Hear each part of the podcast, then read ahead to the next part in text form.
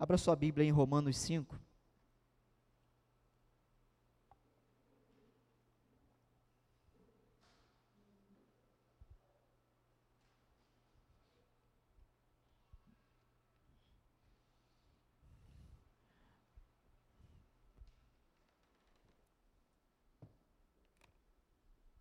Romanos 5, verso 1.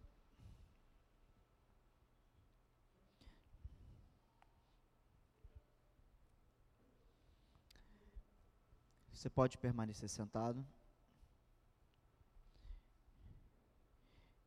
Diz assim o verso 1: Justificados, pois, mediante a fé, temos paz com Deus por meio do nosso Senhor Jesus Cristo. Amém? Vamos orar.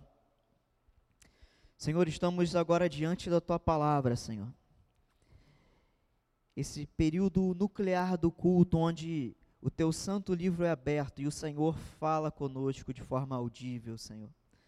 Não porque aquele que prega detém autoridade, mas a autoridade, toda autoridade reside na tua palavra, Senhor. Que teu Santo Espírito ilumine, Senhor, as nossas mentes os nossos corações, Senhor, para nós entendermos e aplicarmos a tua palavra. Que o Senhor fale aos nossos corações nessa manhã. Nos encha, Pai, da tua paz e da tua alegria nós rogamos isso em nome de Cristo Jesus. Você que concorda, diga amém. Irmãos, a carta de Paulo aos Romanos, considerado um dos livros mais difíceis, um dos livros mais profundos, meu preferido particularmente de toda a Bíblia. E Paulo traz aqui explanações profundas sobre a fé cristã. E nesse mês que nós estamos é, fazendo uma alusão à reforma protestante, esse mês de outubro, dia 31 de outubro, que não é dia das bruxas, tá? Pelo amor de Deus. É a reforma protestante. É quando Deus levantou homens, foi quando Deus levantou homens e inspirou esses homens a reformarem, a consertarem aquilo que a Igreja Católica destruiu e, infelizmente, até hoje eles mantêm muitas das coisas. Mas ali nós tivemos o nosso rumo corrigido e Paulo, aqui em Romanos, ele trabalha muito desses assuntos que foram lembrados na reforma. Pastor Daniel já citou Romanos, pastor Márcio pregou Romanos 1, né, Márcio? E aqui no capítulo 5, eu vou estar pregando agora na manhã, do verso 1 ao 11, e de noite, do 12 ao 20. Então vai ter uma dobradinha, você que vai vir de noite, você vai entender esse capítulo todo. Paulo, aqui no capítulo 5, ele começa a falar de uma forma mais explicada sobre a justificação. Talvez o, o assunto mais central que aqueles homens é, foram inspirados a relembrar. Justificação, meu irmão. O que, que é justificação? Paulo está escrevendo para irmãos de Roma. Você lembra aqui que Roma era a capital do Império Romano? Era a apoteose da cultura, do saber. E Paulo aqui usa alguns, usa alguns, alguns tipos de argumento, de certa forma jurídico. Para quem gosta de estudar um pouquinho, sabe que o direito romano, até hoje, ele é o que mais influenciou todos os, os sistemas jurídicos de todos os países. E aqui Paulo usa esse linguajar. Eu quero traduzir para vocês aqui o que, que significa isso. Ele começa, olha para a tua Bíblia e verso 1, justificados. O que, que é justificado? É ser feito justo. Quem é justo aqui, levanta a mão. Por meio de Cristo. Quem é justo por conta própria? Levanta a mão. Foi pegadinha nessa pergunta. Nós não somos capazes de produzir justiça diante de Deus. Quando o homem promove alguma justiça, ela é limitada. Quando nós vemos os nossos infames tribunais aí do Brasil produzindo justiça, às vezes é uma gota de justiça e nós ficamos felizes, né?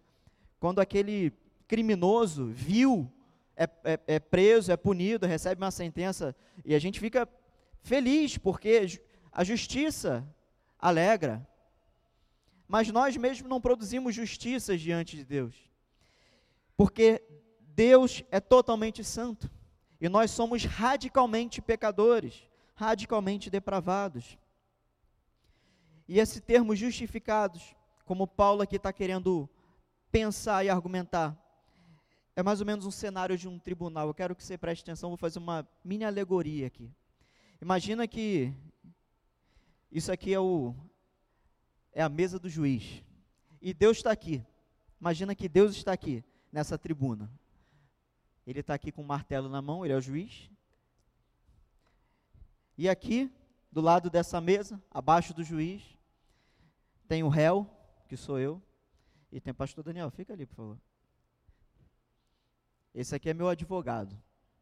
E eu sou o réu. E esse é o juiz, é Deus.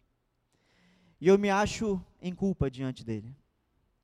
E nós nos achávamos em culpa diante dele, por causa do nosso pecado, por causa da nossa transgressão. E meu advogado, pastor Daniel, está representando aqui Jesus. A Bíblia fala que ele é o nosso advogado. Nós temos um advogado junto a Deus. E meu advogado está interpelando com o juiz. Só que eu sou indesculpável. Não tem brecha na lei. Não tem jurisprudência, não tem nenhuma súmula vinculante aqui que vai me aliviar. Não tenho, não tem desculpa. E meu advogado, que é o Senhor Jesus, ele é perfeito e justo. Ele é o Cordeiro de Deus sem pecado. E aí ele faz o seguinte comigo. Ele fala assim: Leandro, faz o seguinte.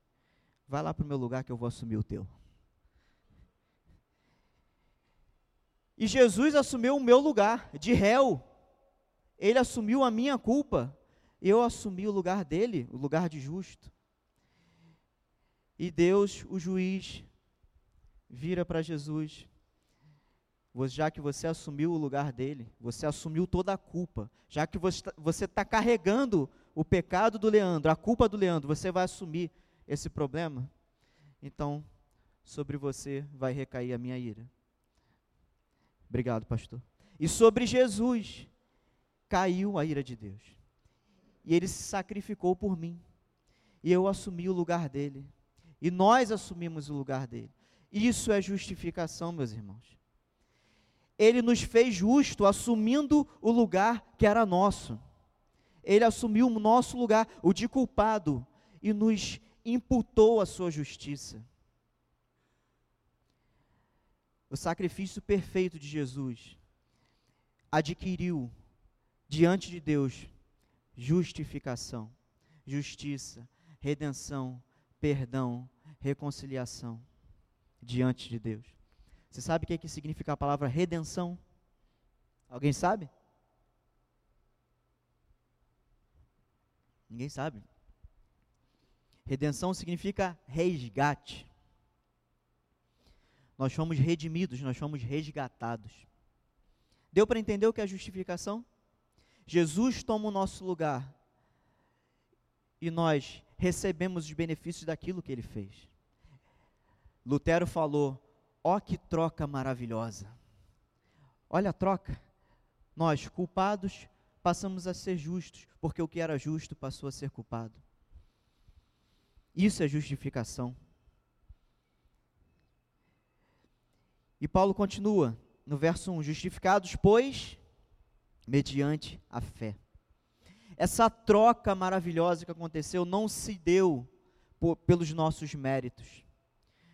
Não se deu porque nós compramos isso, como a igreja católica fazia lá na época medieval. Comprava-se a salvação. Não. Isso é por meio da fé e por meio da fé somente. É só a fé. Jesus trocou de lugar conosco por causa do dom da fé que ele nos deu. E o que acontece então, depois da fé, no verso aí da tua Bíblia? Temos paz com Deus. O que, que significa isso? Temos paz com Deus. Paulo aqui não está falando de uma paz, um estado de espírito, ou seja, você tranquilo. Sabe, quando você está em casa, tranquilo. Paulo não está falando de quietude, não está falando de calmaria. Paulo está falando aqui paz no sentido jurídico. Estamos em paz com Deus. Ou seja, a ira de Deus sobre nós foi apaziguada. Estamos em paz. a separação que havia já não há mais. O conflito que havia já não há mais. Estamos em paz. Bandeira branca. Por meio do nosso Senhor Jesus Cristo.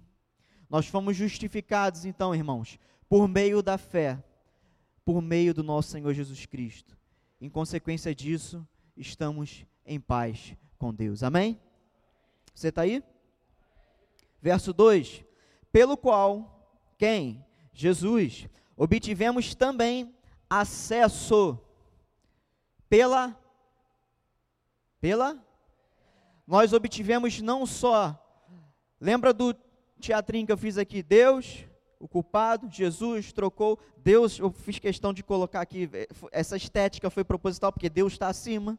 Então, nós também obtivemos acesso a Deus. Acesso a Deus.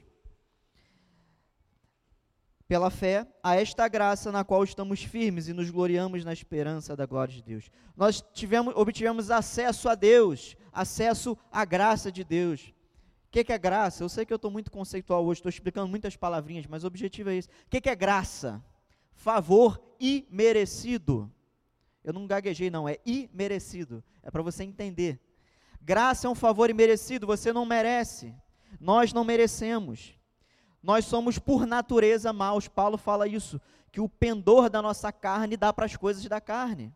A nossa inclinação, a nossa natureza humana ela é, é, é ontologicamente ruim. E nós olhamos para o mundo e vemos isso, tudo tende a se deteriorar. Se você larga um pedaço de ferro ao relento, ele começa a enferrujar. Assim somos nós. Isso aí, para quem gosta, na física se chama a lei da entropia. Ou seja, tudo tem a tendência de se desorganizar, tudo tem a tendência de se deteriorar. Assim também o homem. E qual é o, o, a causa disso? O pecado. O pecado é a causa disso. Inclusive no mundo, quando nós olhamos para a natureza e vemos tragédias, coisas naturais, isso é consequência do pecado. Paulo fala isso, que a criação geme como uma parturiente que está para dar luz, sente dores, está sofrendo as consequências da queda do homem. Mas, por meio da fé, nós obtivemos acesso a graça de Deus, esse favor imerecido. Fala para o teu irmão do lado, olha que lindo, né? Você foi alcançado pela graça de Deus. Fala aí. Nós fomos alcançados. E você prestou atenção no que você falou? Você achou a graça de Deus? Você, ela te achou. Você foi alcançado.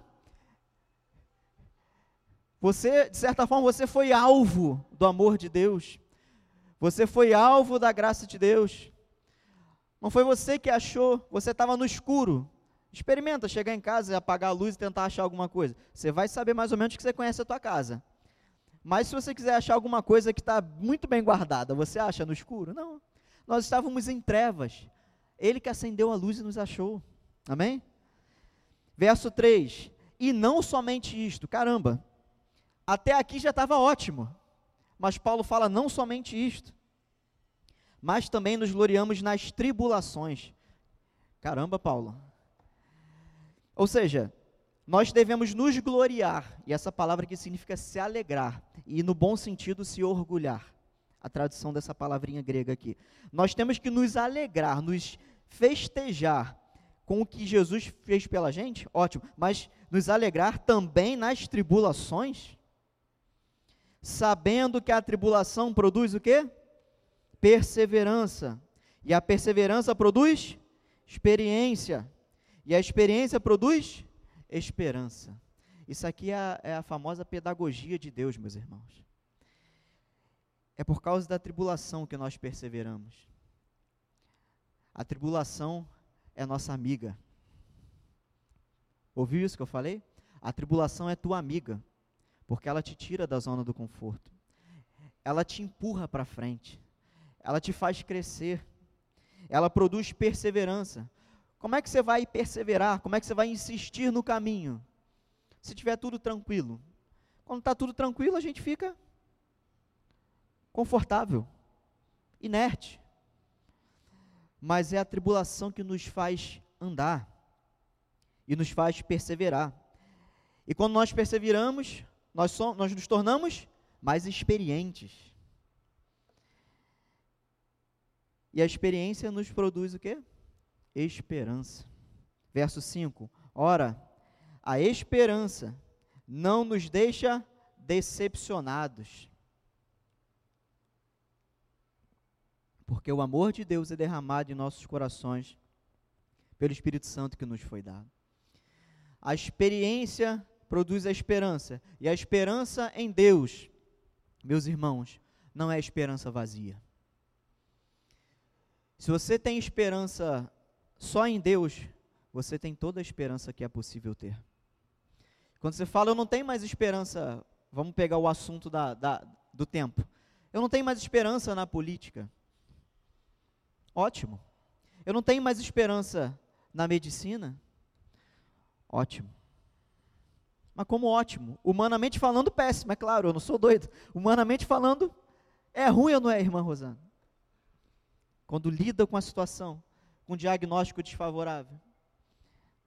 É ruim ou não é, Carla? Mas para nós que cremos no Jeová Rafá, no El Shaddai, ter esperança só nele, ser tudo que nos resta, é a melhor coisa que nós podemos ter. Porque nós sabemos que a vontade dele sempre é o quê? Boa, perfeita e agradável. Por quê? Porque essa tribulação produz perseverança, produz experiência, produz esperança. E a esperança em Deus não é vazia. Esperança em Deus, quando tudo vai mal, nos mantém firmes e alegres e satisfeito com aquilo que Deus tem feito nas nossas vidas. Amém? E aqui também diz no final do verso 5: o amor de Deus é derramado nos nossos corações pelo Espírito Santo que, no, que nos foi dado. Você repara que aqui do verso 1 ao 5, nós temos aqui Paulo explicando a mesma coisa, do 1 ao 5. Do 6 ao 11 vai ter um outro assunto. Tem a ver, mas aqui está dividindo o argumento de Paulo. Do 1 ao 5 nós vemos o Pai, o justo juiz, o Todo-Poderoso, aquele que foi ofendido pelos nossos pecados. Nós temos Jesus, o mediador entre os homens e Deus. E nós temos o Espírito Santo, que nos aplica nos nossos corações, nas nossas vidas, todos os benefícios de Jesus. Aqui nós temos o quadro da Trindade totalmente pintado. Pai, Filho, Pai, Filho e Espírito agindo em nosso favor. Deus que nos deu a graça, Jesus que mediou o nosso encontro com Deus. O Espírito Santo que nos cela, que nos aplica todos os benefícios que Jesus conquistou para nós. Amém? Verso 6. Porque Cristo, quando nós ainda éramos fracos, morreu a seu tempo pelos ímpios. Sabe o que significa a palavra ímpio? Significa iníquo, significa impiedoso, significa, de certa forma, um anti-Deus.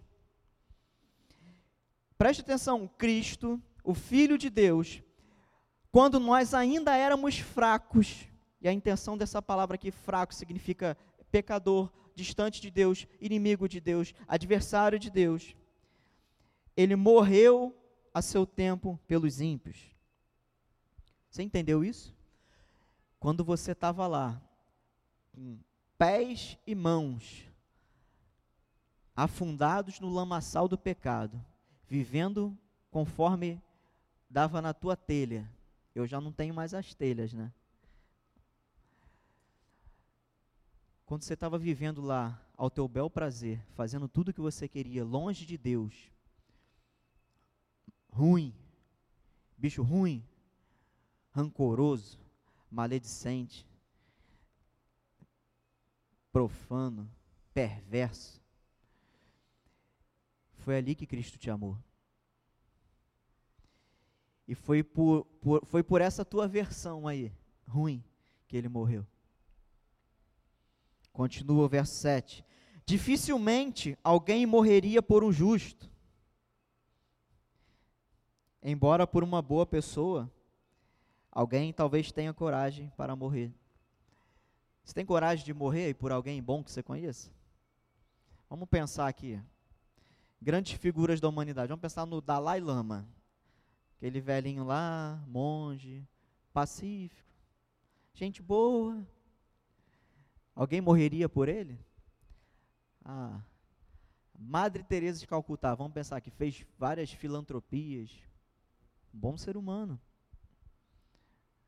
Alguém se dispôs a morrer por ela? Não, eu vou morrer por você para que você possa viver mais tempo, porque teu trabalho é muito bom. Você conhece alguém que você daria a sua vida? Aí os pais que eu daria a vida pelo meu filho. Tudo bem, numa situação de você precisar intervir. Mas você dar a vida, você entregar a sua vida por um ímpio? E Paulo ainda considera isso. Talvez por uma boa pessoa, alguém se anime de morrer, né?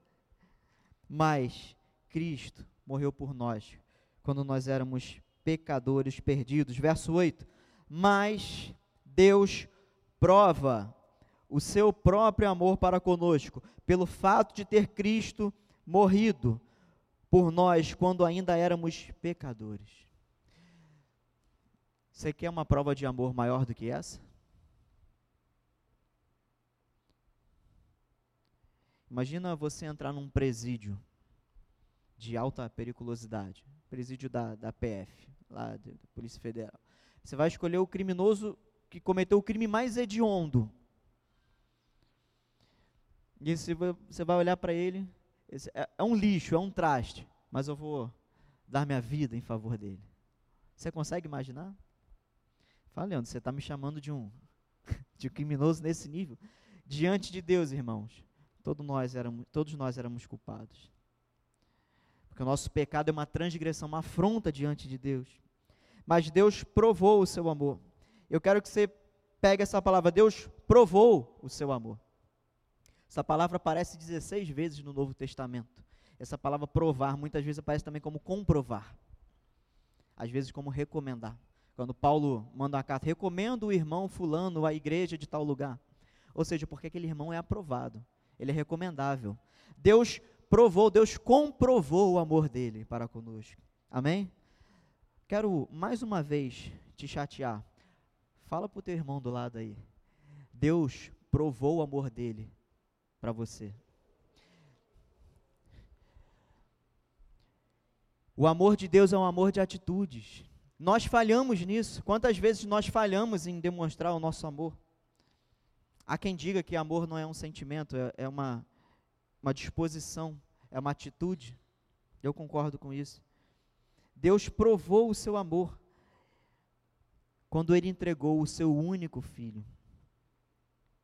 Imagina você pegar, você que tem um filhinho aí, aí, Júnior Inês.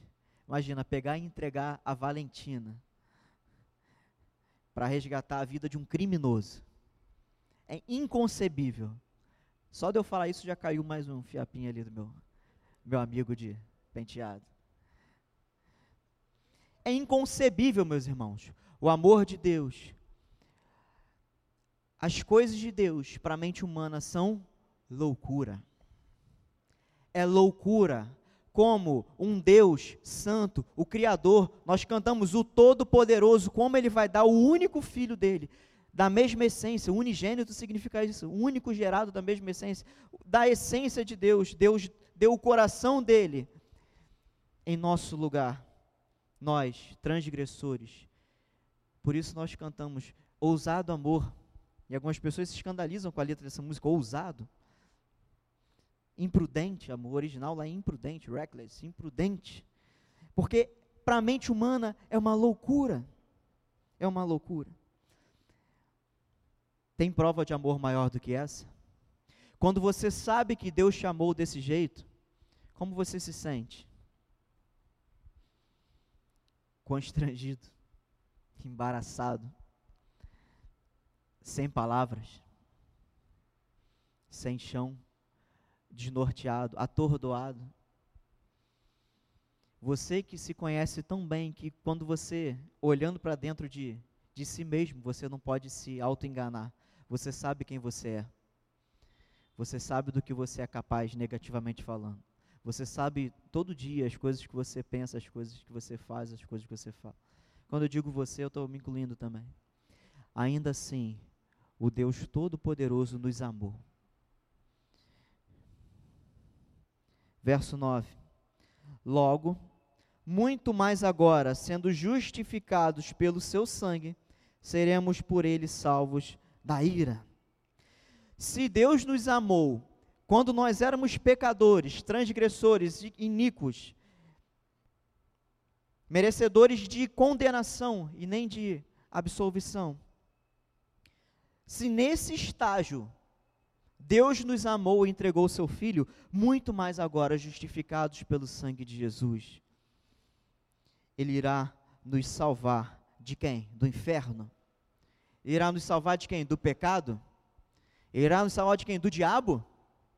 Irá nos salvar da ira de Deus. Porque é debaixo dela que nós estávamos. Leia João capítulo 3 todo. A gente para no João 3,16, né? Porque Deus amou o mundo de tal maneira. Mas a gente esquece o 18, que quem não crê já está condenado. E o 36, que sobre eles permanece a ira de Deus. Aquele que não é salvo, aquele que é ímpio, aquele que não crê em Jesus, aquele que não tem parte no reino de Deus, sobre ele permanece a ira de Deus. Mas nós fomos salvos e justificados pelo sangue de Jesus, e seremos por ele, Jesus, salvos da ira do Pai. Verso 10: Porque se nós, quando inimigos, fomos reconciliados com Deus mediante a morte do seu filho, veja que o livro de Romanos ele é bem pesado, é muita teologia aqui que Paulo estava coração cheio aqui. Quando éramos inimigos, fomos reconciliados com Deus mediante a morte de seu filho, ou seja, o sacrifício de Jesus, o seu sangue, a justificação. Se repara que eu estou repetindo propositadamente aqui vários conceitos desse texto, porque tudo se conecta. Muito mais, estando já reconciliados, seremos salvos pela sua vida. Paulo está querendo que aqueles que, leem, aqueles que iriam ler essa carta, que são do caminho, que são cristãos, que eram cristãos, que eram servos de Deus, eles tivessem não só a consciência de que foram salvos por Deus, por meio de Jesus, por meio da fé, quando eram pecadores, ímpios, inimigos, mas ele quer que eles também tenham certeza da garantia dessa obra de Jesus. Quando éramos ímpios, fomos reconciliados por meio da morte, por meio da vida de Jesus, nós também alcançaremos a vida eterna. Jesus, na sua morte, nos reconciliou com Deus. A obra de Jesus, dividindo aqui morte e ressurreição, foi na morte que os nossos pecados foram perdoados, foi na morte que nós fomos justificados, foi na morte que nós fomos redimidos, resgatados, foi tudo na morte. Porém, a ressurreição é aquilo que dá a garantia a ressurreição é a garantia de que depois disso tudo nós teremos também a vida eterna. Amém? Verso 11. E não apenas isso. Caramba.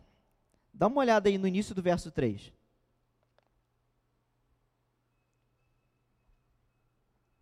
Como é que Paulo começa o verso 3? E não somente isso. Verso 11. E não apenas isso. Olha que legal. Paulo era um judeu de linhagem. Paulo era um cara fera. Paulo estudou aos pés de Gamaliel. Está lá em Atos, se eu não me engano, Atos ou Romanos mesmo. Mas Gamaliel foi um dos maiores rabinos judeus que já existiu até hoje. Se você encontrar um judeu ortodoxo, você quer achar, vai na Tijuca, né? Ali perto de Tijuca tem Clube, tem umas sinagogas, tem uma ou duas ali. Tem uma um, um, uma quantidade de uma população de judeus muito grande ali na Tijuca ou Zona Sul também. Quando você vê um daqueles passando com, com aquele chapéuzão, que são os judeus ortodoxos, eu não falo para você parar e perguntar a ele, porque ele não vai nem falar contigo.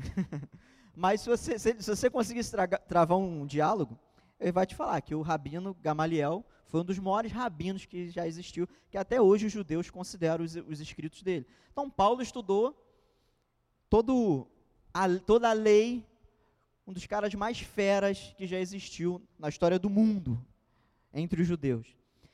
E Paulo, conhecedor disso, conhecedor de todo de toda a cultura, a cultura na parte religiosa. Paulo aqui usa o que nós vemos em muitos salmos, que a gente lá na teologia a gente gosta de falar de paralelismo hebraico. O que, que é isso? O judeu tem a mania de ficar escrevendo, escreve uma coisa, repete, repete, repete, repete, repete. Para quê? Para entrar na nossa cabeça. O pastor Daniel leu aqui no. Só para te exemplificar isso, não estava no script não? Mas dá uma corridinha no Salmo 91. O pastor Daniel leu esse salmo aqui, na entrada. Só para você entender o que, que é isso. É uma, é uma técnica que os judeus fazem isso desde os tempos de Moisés. Para o leitor ou para o ouvinte. Naquela época que ainda não tinha escritos, a tradição era oral. As pessoas passavam de geração para geração falando, contando as histórias do que aconteceu. Desde lá do, do de Abraão para cá. Então, no verso 91, aquele que habita no esconderijo do Altíssimo e descansa sombra do Onipotente, diz ao Senhor: Tu és o meu refúgio, a minha fortaleza, o meu Deus, em quem confio. Dá uma olhada no verso 9. Você disse, o Senhor é o meu refúgio. Isso aqui é um paralelismo. Ele estava, você, de, o, o, aquele que habita diz. Depois ele diz, você diz. Ele está repetindo o que o verso 1 falou. Você disse, o Senhor é meu refúgio. Você fez do Altíssimo a sua morada. É uma repetição do verso 1 e 2, só que com outras palavras. O Senhor é meu refúgio. O que, que diz lá no 2? Tu és o meu refúgio. Você fez do Altíssimo a sua morada no verso 9. Como é que começa o verso 1? Aquele que habita no esconderijo do Altíssimo. Ou seja, isso aqui é, é um recurso que os judeus usavam e Paulo sabia muito bem disso. Então, quando ele escreve aqui, ele, ele por osmose aqui acaba deixando sair aquilo que é dele, que é próprio dele. Então Paulo vai no verso 3, e não somente isso, e agora no 11, e não apenas isso. Ele está querendo que você preste atenção, ele está querendo que você dê a devida importância para o que ele vai falar. Ele quer que isso fique muito bem gravado na tua cabeça. Amém, gente? Eu fiz esse parente só para vocês entenderem que se a gente lê o texto assim, a gente poderia até ler com atenção, mas se a gente não analisar esses detalhes, nós perdemos um pouco a profundidade que o texto fala. Então, verso 11: E não apenas isso, de novo, mas também nos gloriamos em Deus, por meio do nosso Senhor Jesus Cristo, mediante o qual agora recebemos a reconciliação. Então, veja, olha só, como Paulo era brilhante. Ele fala que nós fomos justificados por meio da fé, por meio de Jesus.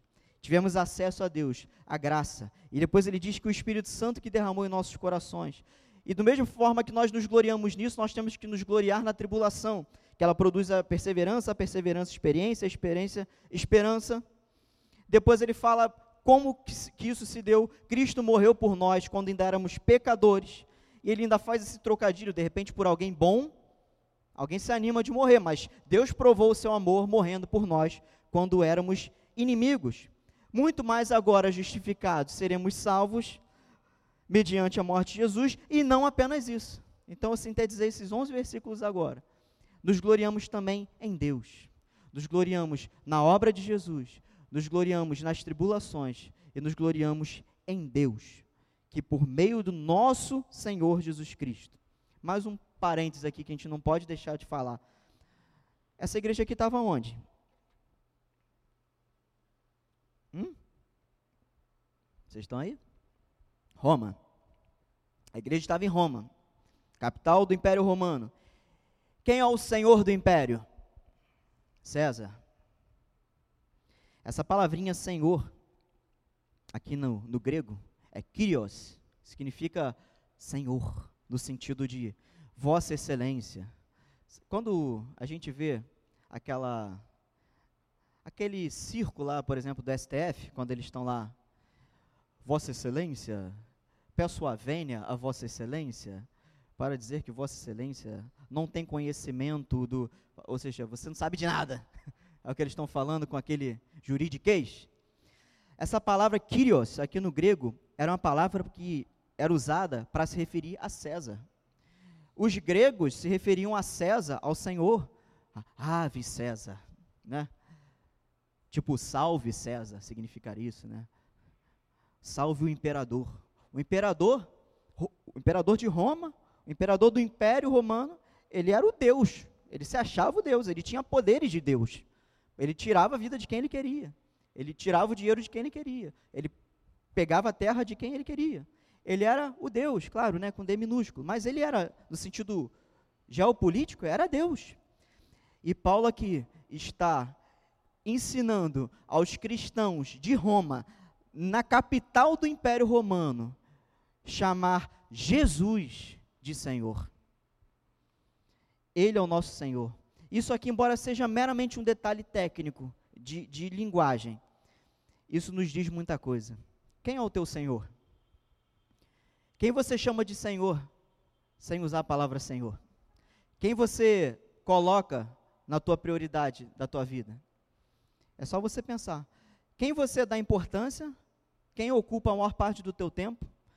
Em quem você investe recurso, tempo, é, força, força mental, força física? No, ou no que? Talvez sem usar a palavra Senhor, você tem um Senhor que não é o Senhor Jesus. Isso é o parênteses que eu queria fazer também aqui nesse texto, que nós temos que nos alinhar. Aqueles cristãos em Roma, todo dia saía na rua. A gente lê aqui a Bíblia, a gente acha que as pessoas são meros personagens. Era gente como a gente, que tinha família, que saía, que trabalhava, que tinha fazeres, que lidava com, com outras pessoas de outras religiões. E tinham muitas naquela época muitos deuses no panteão romano. Aquelas pessoas saíam e quando chegava no comércio para comprar, comprar um pão, chegava alguém, ave César, o cara, louvado seja Jesus, me dá um pão. É isso. É você não esconder a sua fé diante do sistema do mundo. Ontem, na, reunião, na reunião dos jovens, nós tivemos um, a pregação de um conferencista internacional, Anselmo de Aguiar Cotrim Júnior. E ele falou isso para os jovens. Que nós temos que mostrar ao mundo e não deixar que o, as ideologias do mundo, as formas de ver do mundo, a cosmovisão do mundo, ou seja, a visão de mundo, os jeitinhos do mundo, o jeitinho brasileiro, sabe? O fluxo do rio não pode nos levar, nós temos que nadar contra a maré. E isso que Paulo está incitando esses cristãos a fazerem. Em Roma, na casa do homem, na casa de César, ele chamando Jesus de Senhor e não César.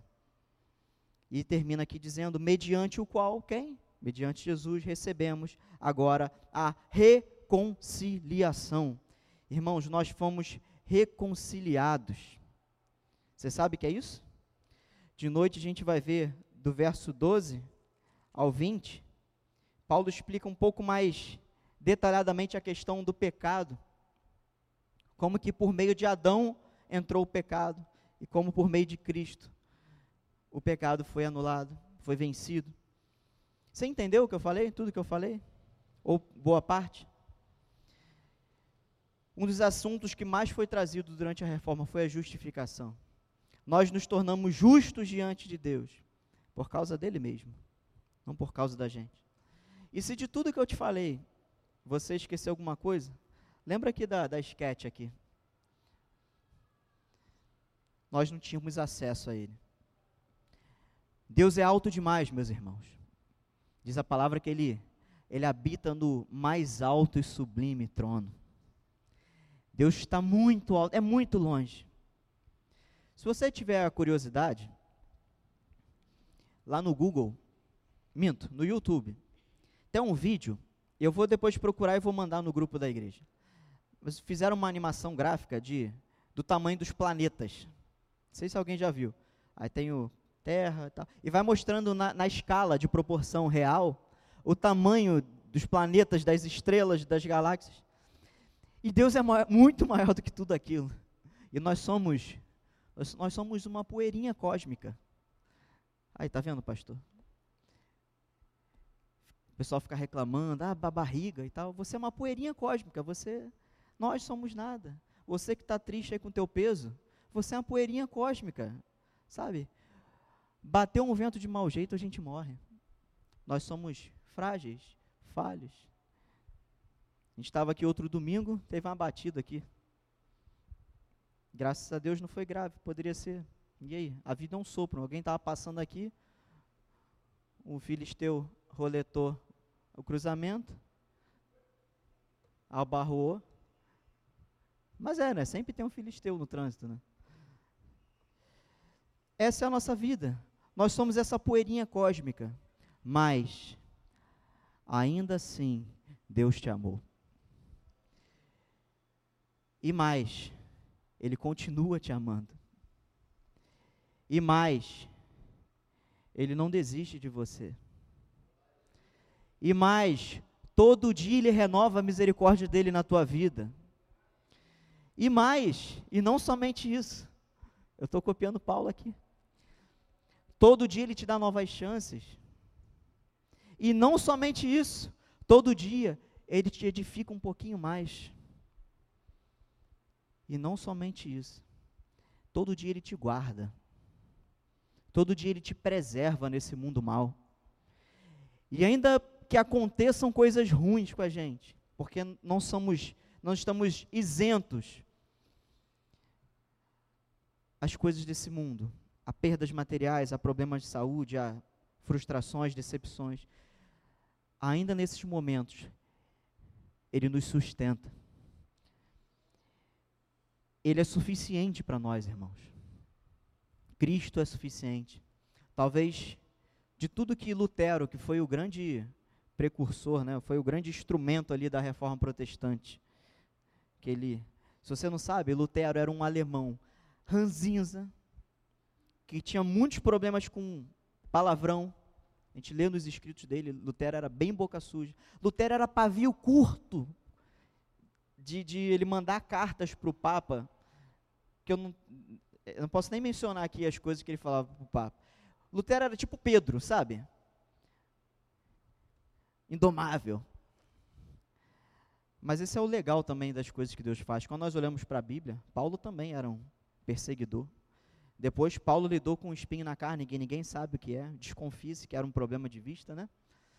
Porque, por causa da luz que ele viu quando encontrou com Jesus e porque ele fala lá em Gálatas, né? Que os irmãos amavam tanto ele que, se possível, daria os olhos a ele. Então, pode ser que o problema dele, o espinho na carne dele seria não enxergar direito. Ele precisava enxergar porque ele escrevia muito. É só uma teoria, só para ser curiosidade. Pesquisa depois.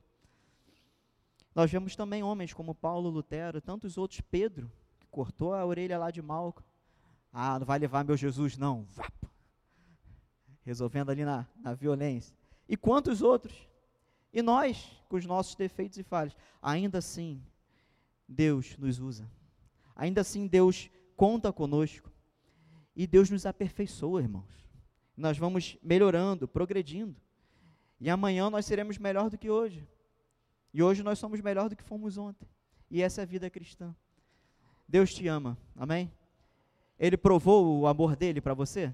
Você vai sair daqui nessa manhã tendo essa consciência? Ele provou, ele não precisa provar mais nada. E se ele fizer alguma coisa de bom, é um bônus, é lucro. A gente está na vantagem, porque o improvável ele já fez. Lá do alto, olhar para esses seres aqui tão pequenos que nós somos, tão falhos, tão limitados, e amar com amor de sacrificar o próprio filho e de se apegar a nós, de colocar na sua família. De João, de João que nós recebemos o poder de sermos feitos e chamados o quê? Filhos de Deus. Ele não só nos salvou, ele colocou a gente na casa dele, na família dele, e nos fez sentarmos na mesa dele, para a gente comer do banquete dele. Lembra de Mefibosete? Aquele personagem lá do Antigo Testamento, que ele tinha um problema nas pernas, ele era aleijado, coxo, manco. E quando Davi descobre que ainda existia um descendente de Saul vivo, ele manda chamar Mefibosete e coloca na mesa dele. Foi o que Jesus fez conosco. Ele nos pegou, mancos, coxos, aleijados espiritualmente falando, moralmente falando. E Ele nos colocou na mesa do Rei, para a gente comer e para a gente se deleitar e para a gente se fartar na mesa do Rei. A mesa do nosso Rei é farta, farta de alegria, farta de esperança, farta de paz. E nós temos isso em abundância, amém? Que Deus abençoe vocês.